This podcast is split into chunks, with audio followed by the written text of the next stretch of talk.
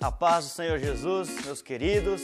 Nessa semana, nas nossas células, nós vamos trabalhar o tema o habitat ideal do Espírito Santo. Lá em 1 Coríntios, capítulo 6, versículo 19, diz assim: Ou não sabeis que o vosso corpo é o templo do Espírito Santo, que habita em vós, proveniente de Deus, e que não sois de vós mesmos? Queridos, todos nós, quando nós nascemos, nós somos criaturas de Deus.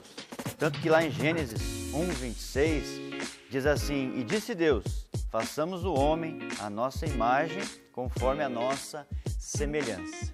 Mas no momento em que nós nos arrependemos dos nossos pecados, cremos no Senhor Jesus como nosso Senhor e Salvador, nós passamos a ser filhos de Deus, a fazer parte da família do Senhor.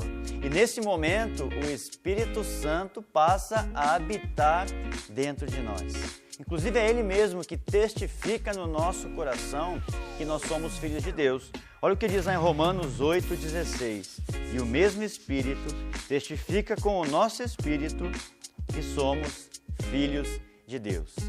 Mas o Espírito de Deus morando dentro de nós, ele pode se entristecer ou se alegrar, dependendo das nossas atitudes.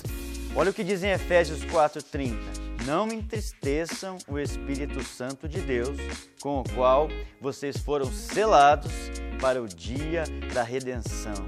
Queridos, as atitudes que nós fazemos, elas podem alegrar ou entristecer o Espírito Santo. E aquelas que entristecem o Espírito são aquelas que desagradam a Deus. Inclusive o capítulo 6 de Efésios, ele narra algumas coisas como a mentira, o roubo, a ginaíria, língua, língua maldizente, amargura, cólera, gritaria, blasfêmias e toda a malícia. Essas coisas todas, elas entristecem e enfraquecem o Espírito Santo dentro de nós. Também temos as obras da carne, conhecidas, que estão lá em Gálatas 5, 19 ao 21. Mas também nós podemos, através das nossas atitudes, alegrar o Espírito Santo, fazer com que ele fique fortalecido dentro de nós. Inclusive, dentro desse próprio capítulo de Efésios, fala a respeito da bondade, da compaixão, do perdão. Ainda podemos citar a obediência, a oração, a leitura da palavra e o jejum, coisas que deixam o Espírito Santo alegre e fortalecido dentro de nós.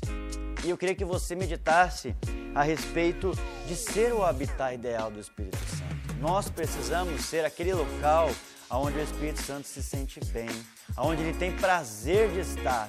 Porque quando o Espírito Santo ele está fortalecido dentro de nós, ah, queridos, tanta coisa acontece.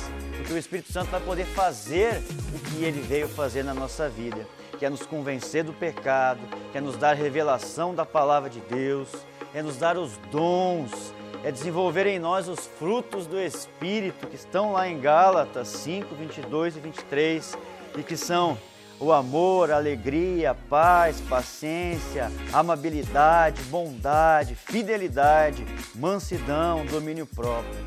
Queridos, eu quero incentivar vocês aí na cela a meditar nas coisas que vocês estão fazendo e que estão alegrando ou entristecendo o Espírito Santo. Estão fortalecendo ou estão enfraquecendo o Espírito Santo dentro de cada um de vocês. É hora de fortalecer, alimentar o Espírito Santo para que ele possa, em nome de Jesus, trazer todas essas coisas que a palavra nos diz que ele pode trazer.